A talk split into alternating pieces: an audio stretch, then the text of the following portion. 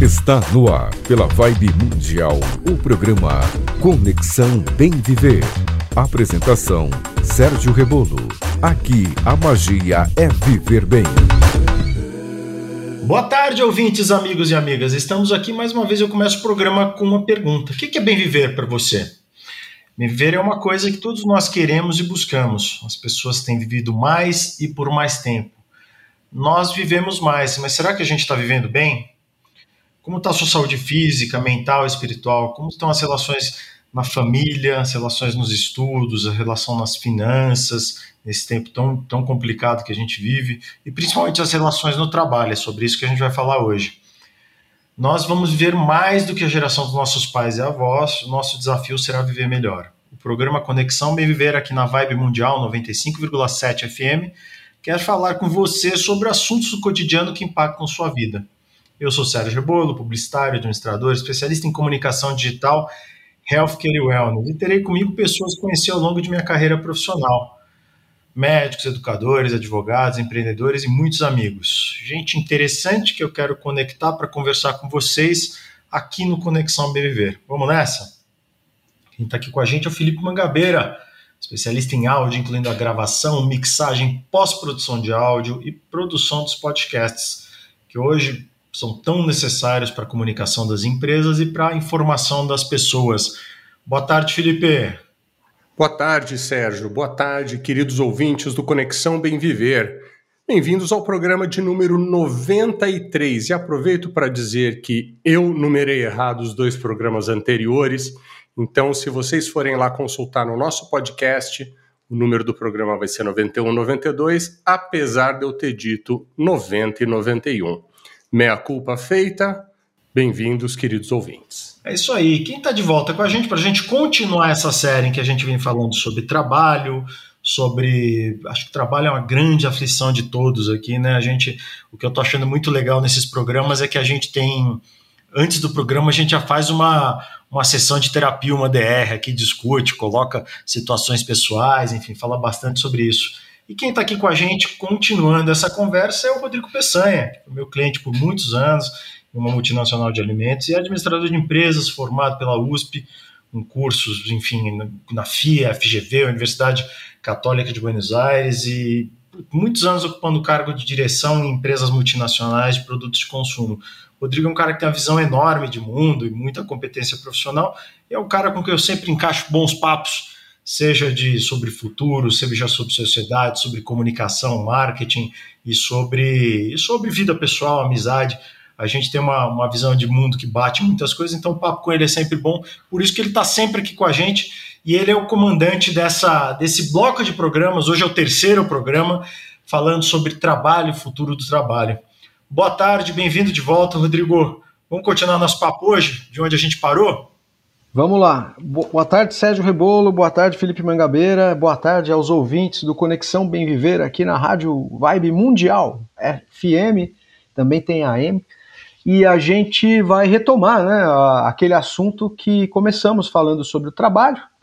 É, no primeiro programa falamos um pouco sobre os, os tipos diferentes de pessoas, agrupamos os tipos de pessoas impactadas pela pandemia né? Se vocês lembrarem, a gente agrupou naqueles trabalhadores essenciais, aqueles que outros que conseguiram fazer a sua, a sua transição para o home office ou para híbrido, e aqueles que se ferraram mesmo, que perderam emprego, tiveram que se reinventar e estão tendo que se reinventar até hoje, porque uh, as coisas não necessariamente voltaram a ser como eram. Né? Muitos profissionais aí da área de entretenimento, profissionais de, de áreas eh, diversas ou que perderam seus empregos e foram substituídos por um outro processo né, de automação, eh, ou cujo mercado se reduziu tanto que começou a ficar difícil operar. Né? Então, apesar de haver uma recuperação em vários setores, como o turismo está começando a se recuperar e, e outros, a gente viu que a pandemia acelerou um processo de mudança que não vai parar com ela e no segundo programa a gente falou um pouco das, das pessoas que ficaram então nessa situação. O que fazer né, perante uma situação de necessidade de reinvenção? É, qual a saída? Né? E olha, eu tenho recebido matérias, tenho recebido, tenho visto matérias de todos os tipos, né? É, a, o começo do, a base, a estrutura desse programa é de uma ONG, né? É, muito importante que eu citei no, no começo do programa, é, chama Fórum Econômico Mundial, é o nome da ONG, é, antiga e muito atuante. Falei de pesquisas também que foram realizadas pela consultoria McKinsey, também pelo Instituto Gallup, em 160 países, estão falando sobre é, algumas é, problemáticas que foram enfrentadas durante a pandemia, como o burnout, né? 50% da população, em média, em alguns países até mais, declarando ter sofrido de burnout durante essa pandemia. Isso foi o Instituto Gallup e também matérias é, não param de chegar, né? Então a Cornyn Ferry, o Domenico De Masi, então assim, desde a esquerda do Domenico De Masi da Itália até o que a gente pode representar como mais atuante no mundo da, da, da, das corporações, como por exemplo uma Corn Ferry, que é uma empresa de recrutamento e seleção, todo mundo tentando ajudar a gente a entender o que está acontecendo, né? E, e, a última questão que parou, é, só para retomar então rápido, foi é, é importante para esse trabalho de reinvenção será importante o acesso básico a algumas coisas. E uma delas a gente já aprendeu que é a internet. Então, se você quer a meritocracia do capitalismo é, funcionando, né, para que haja realmente meritocracia, as criancinhas, né, e os adultos também, obviamente, né, mas de baixa renda, que frequentam a escola do Estado, daqui para frente, eles têm que poder ter um equipamento para acessar a internet, para fazer suas pesquisas, para estudar, seja um desktop, um notebook, até um celular, mas um celular que tenha condições, né? que tenha um, é um smartphone, não é qualquer celular, e que tenha tela, que ele possa realmente ter uma rede de acesso. Isso é muito caro. E, e, e daí começa a, a possibilidade da gente criar um novo mundo. Porque se por um lado você tem a mudança, a disrupção de novas tecnologias que está realmente tirando é, é, emprego de um lado e passando emprego para outro, é, não é que você pega uma pessoa que está trabalhando na loja como balconista hoje e amanhã já transforma ela num operador de e-commerce. Essa pessoa tem que ser capacitada para isso. Né? E aí a gente vê é, excesso de oferta de mão de obra em algumas funções e falta né, e necessidade de mão de obra em outras. Como é que a gente faz para transformar essas pessoas em uma coisa indo para outra? Aí vem os cursos EAD, principalmente, né? Hoje em dia, como a gente tem no Senac, no Senai, a é, própria Fundação Bradesco, existem várias fontes, as universidades oferecendo cursos gratuitos para que as pessoas se capacitem. Isso é necessário. O que você precisa, basicamente, é um acesso à internet e um equipamento. Bem bacana isso que você está falando, porque a gente conseguiu ver na pandemia não só uma explosão né, dos ensinos à distância e, e as pessoas é, aproveitando o tempo que eventualmente fica livre em casa para estudar e aprender novas coisas, como também vimos empresas né, uh, doando um pouco do seu, da sua competência, das suas capacidades, das suas estruturas para preparar pessoas para justamente fazerem essa transição. Né? Uh, existe um, um player enorme no e-commerce que que tem uma plataforma de ensino justamente para trazer parceiros para dentro da plataforma deles e ajudar essas pessoas a terem é, um, uma nova vida, né? Nessa economia digital que foi meio forçada pela pandemia, né? É, perfeito, perfeito. Eu acho que aí é, vou complementar essa visão né, desse mundo. Então, lembrando, é, tudo que nós estamos vivendo equivale a uma quarta onda, ou se quiser quinta onda, né? É, eu acho que quarta. A gente teve a primeira, a terceira onda foi a, a própria invenção do computador e tudo que ele proporcionou, né? É, a, lembrando que é, tivemos é, antes do computador tivemos é, realmente mudanças muito importantes que foi o satélite.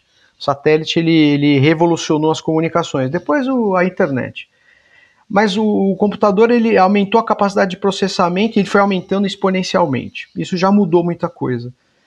É, depois a internet e depois o mobile. Hoje, é, por exemplo, em algumas redes sociais, em alguns tipos de aplicativo, 90% das pessoas que acessam, acessam via o mobile. Ninguém entra, por exemplo, no, no, no, no desktop do trabalho para olhar o Instagram dele.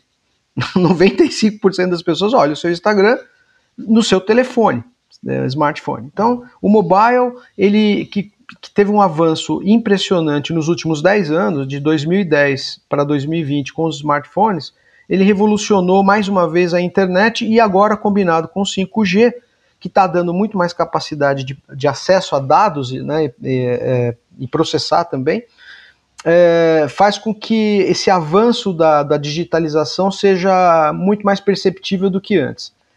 E aí, é, esse, isso já ia acontecer antes da pandemia. A pandemia deu, é um negócio que a gente chama de catalisador, é um negócio é, externo que acelera. Agora, é, vamos ver como é que a gente pode orientar o nosso ouvinte sobre como é que dá esse passo, né? E essa primeira discussão, né? As máquinas vão substituir os homens? Né? Essa é a primeira discussão que eu vou colocar aqui. É, qual o tamanho do impacto do desemprego, no desemprego, né? Da substituição e da utilização massiva de inteligência artificial e de é, robôs também, né, fazendo trabalhos físicos. Olha, a primeira, a primeira coisa é o seguinte: é verdade, a gente tem que isso também pegando agora, dando como fonte um artigo do Domenico De Masi, que é um cara que há muitos anos, né, um filósofo e sociólogo há muitos anos que, que trabalha, que fala sobre o trabalho, ele é um sociólogo italiano. É, num primeiro impacto, a velocidade de implementação das tecnologias não, elas estão muito mais rápidas do que a, vamos dizer assim, que os governos e que a sociedade está se preparando em termos de educação. Então, é, é, o que se fala é, puxa vida, é, não vai gerar desemprego porque a, é, vai nascer novas profissões e novas necessidades. Eu acredito nisso.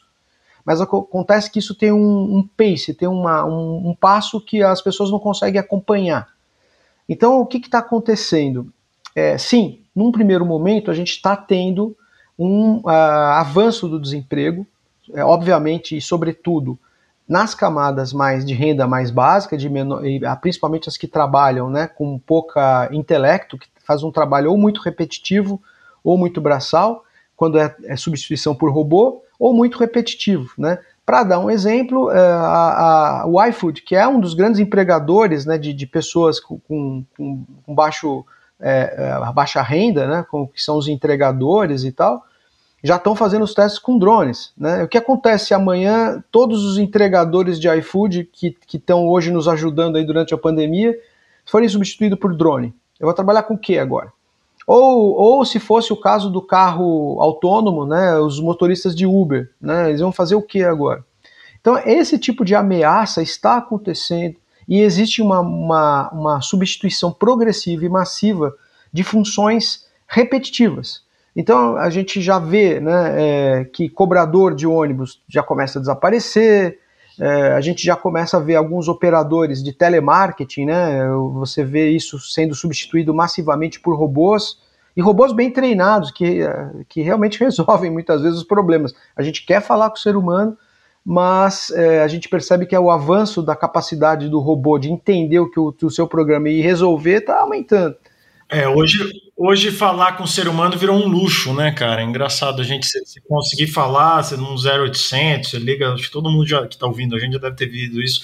É o robô demora, digite 1, digite 7, digite 2, digite não sei o que até chegar na pessoa. Esse robô do digite 1, digite 2 que cansa a gente demais, ele ainda não é um robô, é um robô de primeira geração. Os robôs eles estão ficando tão inteligentes que ele vai conversar com você e você nem sequer vai perceber que é robô, velho. Ele vai falar: o que, que você está precisando? Ah, eu estou com um problema aqui, eu não estou conseguindo mudar a, a, senha da minha internet na minha casa. Suponhamos que você está falando com a operadora de internet. Né? E falando, e ele vai reconhecer tua voz, vai reconhecer teu problema e falar: olha, para você mudar a senha, acesse o aplicativo fulano de tal, né? vá na aba tal. Ou seja, ele vai te acompanhando. E honestamente, é muito comum você ver um operador de telemarketing que segue um script tão duro quanto o do robô. Então, o que está acontecendo, o convite também é o seguinte: se você não quer ser substituído por um robô, tenha uma atitude completamente diferente da de um robô. Saiba ouvir, saiba interpretar melhor, saiba é, é, criar soluções criativas realmente, porque se for para você seguir um roteiro duro, se você tiver no seu trabalho hoje seguindo o roteiro duro, a probabilidade de você ser substituído por um robô é de mais de 100%. 110. Mangá, deixa eu chamar o break aqui, você já faz teu comentário na sequência e puxa pra gente tua dica do Te Dica de hoje também. Eu sou Sérgio Rebolo você está ouvindo Conexão Bem Viver aqui na Rádio Vibe Mundial 95,7 FM. Mas diga lá, Mangá, o que, que, você ia comentar? Eu ia comentar que uh, tudo isso que a gente está falando aqui, de pessoas sendo substituídas por robô, etc e tal, é uma consequência de uma, uma sociedade, uma economia que não teve educação básica ou educação média ou até superior, né? porque as pessoas que não estão preparadas para assumir o emprego de programar este robô vai ser substituída pelo robô, né? A gente vê que, por exemplo, países como Portugal, uh, Canadá, Estados Unidos contratam é, brasileiros remotamente na parte de tecnologia da informação a valores absurdos, porque mesmo lá na Europa, eles têm deficiência de pessoas qualificadas e brasileiros super qualificados trabalham para qualquer lugar do mundo. Eu tenho um amigo que trabalha há alguns anos já para uma empresa americana, fazendo a parte da, de fazendo algum serviço relacionado a websites, parte de comunicação de empresas, e ganha uma fortuna em dólar, em dólar, e ele não sai de dentro de casa, trabalha 4, 5 horas por dia, ganha uma fortuna em dólar, porque nem nos Estados Unidos os caras não acham alguém tão competente quanto ele. Então, é exatamente o que a gente está falando, né? A urgência de formação. Então, é, não é questão, não vai. O, é, o, MEC, né, o sistema, o Ministério da, da, da Educação tal, provavelmente não vai conseguir é, é, formar pessoas nessas novas necessidades. O que é importante. Isso, isso deveria ser também uma preocupação do Ministério da Economia, né? Da, mas é, exato, exatamente, deveria. Então, é, o, que o, o que o nosso ouvinte aqui está tendo de conscientização é o seguinte: não espere que as coisas, que o currículo escolar, não espere que as coisas vão chegar pronta. Infelizmente, você vai ter que se informar e decidir os seus caminhos. Né? Por isso que um dos, dos critérios para você de, decidir seus caminhos é, é procure é, ter uma formação de base que te dê é, amplitude para você atuar em várias áreas. Então, por exemplo, eu fiz matemática, eu fiz estatística, eu fiz física, eu fiz linguística né? É, é, é, dá, é, que te dá uma, uma ampla variedade de possibilidades e depois você vai fazendo cursos específicos de acordo com o que o mercado de trabalho vai te demandando. Então você tem lá um matemático que hoje começou a cuidar é, é da aula de matemática, mas de repente é, as empresas contratam porque ele está precisando escrever, ajudar a escrever algoritmos para que, é, que nada mais é do que são programas, né, em linguagem de programa, lógica, a lógica do programa. Amanhã esse cara vai virar um estatístico para aprender a fazer análise de que a gente chama de business intelligence, que é a inteligência de negócios. O que, que possibilitou ele navegando nessas, nessas demandas? É a formação dele uma formação que é mais. É, então é a hora, quando você tem 20 anos, que você vai pegar as bases das coisas, as premissas básicas das leis que sejam científicas, né? Ou as premissas básicas de algumas técnicas que não mudam, técnicas de comunicação, técnicas de, de escrita, técnicas de, de. ou podem ser outras ciências humanas, de análise, né? Mas o que é importante, eu tenho uma formação. Essa formação vai me permitir evoluir em algumas tarefas, né? em algumas oportunidades de, de trabalho. Eu não vou ficar trabalhando a vida inteira na mesma coisa. Então, durante a minha vida, eu vou ter diversas carreiras. É, é isso aí, tem que ter essa versatilidade para se manter atualizado. Acho que esse é o, é o resumo do recado do Rodrigo até aqui de hoje. O Mangá, o que, que você trouxe para a gente no Te Dedica? Te Dedica. As melhores dicas de arte, cultura e lazer. Vamos lá, Sérgio. A dica de hoje é um filme sobre uma etapa anterior ao começo da Segunda Guerra Mundial. Ele se chama Munique, no limite da guerra, e conta a história de uma conferência que se passou na cidade alemã, uma conferência entre ingleses, franceses, alemães e italianos. A trama toda acontece nos bastidores dos governos alemão e inglês, num esforço do primeiro-ministro inglês em evitar a Segunda Guerra Mundial, que está prestes a explodir com a Alemanha anunciando o desejo de disputar áreas da Tchecoslováquia. Nos bastidores, dois jovens que foram colegas em Oxford, na Universidade Inglesa de Oxford, sendo um deles inglês e o outro alemão, num dado momento brigam e encerram seu relacionamento. Mas no limite do início da guerra, tem que voltar a se relacionar para tentar evitar a catástrofe. É um filme um pouco longo, duas horas e pouco, mas eu recomendo. Muito interessante ver como a amizade pode fazer de tudo para evitar a desgraça entre os povos. Recapitulando, o filme Munique, No Limite da Guerra, disponível no Netflix. Muito bom, bela dica, bela dica aí. Eu quero fechar, a gente está chegando perto do final, aqui tem umas cinco minutinhos de programa. Eu quero fazer um comentário sobre tudo isso que a gente falou. A gente, na reunião de pauta aqui prévia, a gente estava pensando um pouquinho sobre, falando um pouquinho sobre as soluções, as possíveis reações a esse cenário. O Rodrigo pegou esse fio da meada e continuou falando sobre essa questão da, da, da necessidade de estar bem preparado, de se, se atualizar, enfim ter uma bus buscar soluções alternativas, buscar formação para ser desejado pelo mercado. E realmente, é, é, à primeira vista, é a, é a alternativa viável, né?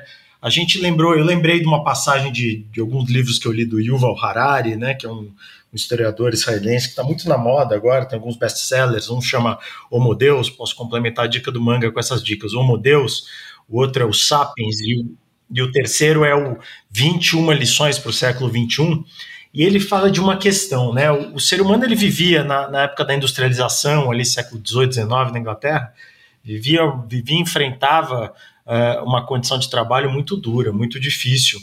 E o nascimento da ideia das greves, né, que é parar para brigar por condições melhores, surgiu justamente nessa época. A greve não era legal, mas simplesmente os trabalhadores cruzavam os braços e feito isso, em determinado momento, os chefes, né, os empregadores, os patrões eram obrigados a sentar e conversar com eles. O grande problema nosso agora é que a gente não, não basta a sociedade, não basta a sociedade cruzar os braços, né? Porque é, a robotização, a automação pode substituir esse, esse empregado. Então, quer dizer, é você manter, você lutar contra, a palavra é pesada, mas lutar contra a inutilidade, né? A gente não pode se tornar inútil, a gente tem que é, ter poder de barganha, de negociação, para conseguir conquistar sempre um degrauzinho a mais, conseguir conquistar melhoras, né? Você quer fazer um comentário aí, Manga? Não, não, tá tudo bem. Eu acho que tudo isso que você colocou é importante e realmente a nossa luta, né, a luta da humanidade é contra a própria obsolescência, né? É isso aí, é isso aí. Rodrigo, vamos fazer nossas considerações finais para o programa de hoje e a gente vai continuar com esse papo na próxima semana falando um pouquinho sobre sobre trabalho, sobre, sobre futuro do emprego e alternativas também. Mas vai lá. Um pena que o horário está acabando, porque eu ia mencionar, então, nesse ambiente, qual é o conselho da Corn Ferry. E a gente abre o programa que vem com esses conselhos, tá bom? Para a gente não esquecer. É, mando mando para vocês e tá um artigo extenso da Corn Ferry com essa mesma temática, mas eu vou fechar então com uma consideração mais charmosa aqui do, do nosso amigo Domênico De Masi, e ele dá um exemplo da questão do, de cada avanço tecnológico, como ele gera desemprego né, é, estrutural. Né? Então ele fala o seguinte, que é, é, a gente vai reduzindo o trabalho humano. Há 100 anos, na Itália, ele tem esses dados da Itália, mas é uma referência, Havia 40 milhões de italianos que em um ano trabalhavam 70 bilhões de horas. Então, 40 bi milhões de italianos produziam 70 bilhões de horas há 100 anos.